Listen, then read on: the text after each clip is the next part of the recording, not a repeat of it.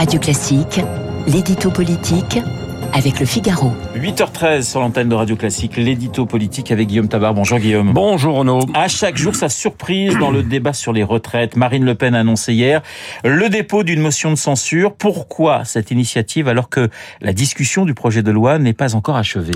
Bien, Marine Le Pen cherche à prendre tout le monde de vitesse et à tenter de prendre le leadership de l'opposition sur la réforme des retraites.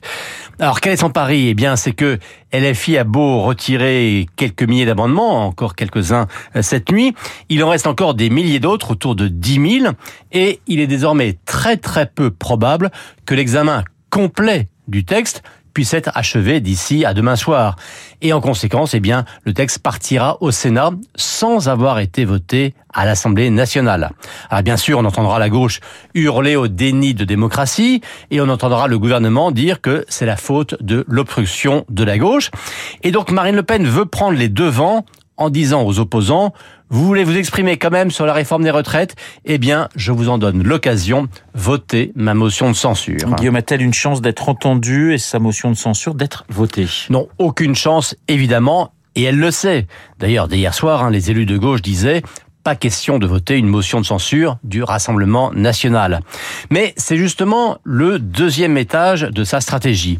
Elle sait qu'on va lui dire comme déjà la gauche avait refusé en ouverture de débat de voter sa motion de référendaire. Donc elle sait qu'on va lui dire non à nouveau, mais c'est à l'opinion qu'elle s'adresse. C'est l'opinion qu'elle prend à témoin en lui disant, regardez, la NUPES dit vouloir combattre le gouvernement et empêcher la réforme des retraites, mais il refuse la motion de censure uniquement parce qu'elle vient de nous.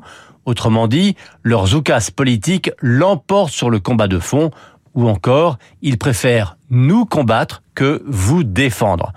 Marine Le Pen veut donc dire aux Français opposés à la réforme, la NUP ne sait que mettre le bazar dans l'hémicycle, nous, nous utilisons les outils institutionnels. On est toujours dans la stratégie de respectabilisation Oui, c'est ça, et de ce point de vue, Marine Le Pen peut dire un immense merci à LFI.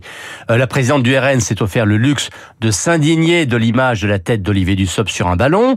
Elle a rendu un hommage personnel au ministre du Travail lorsqu'il était traité d'assassin, et elle dénonce, comme le font les syndicats, la stratégie d'obstruction de la NUPES.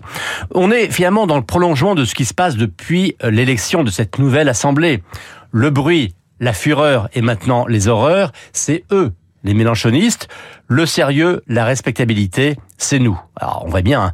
l'idée c'est toujours de faire tomber cette pancarte de parti non républicain qui certes ne signifie strictement plus rien pour les électeurs, mais qui reste un des arguments des états-majors. Bon, cela dit, il n'est quand même pas exclu que cette motion de censure soit perçue par l'opinion elle aussi comme une simple initiative politicienne de plus. L'édito politique signé Guillaume Tabar. Tout de suite, Guillaume Durand. Et les...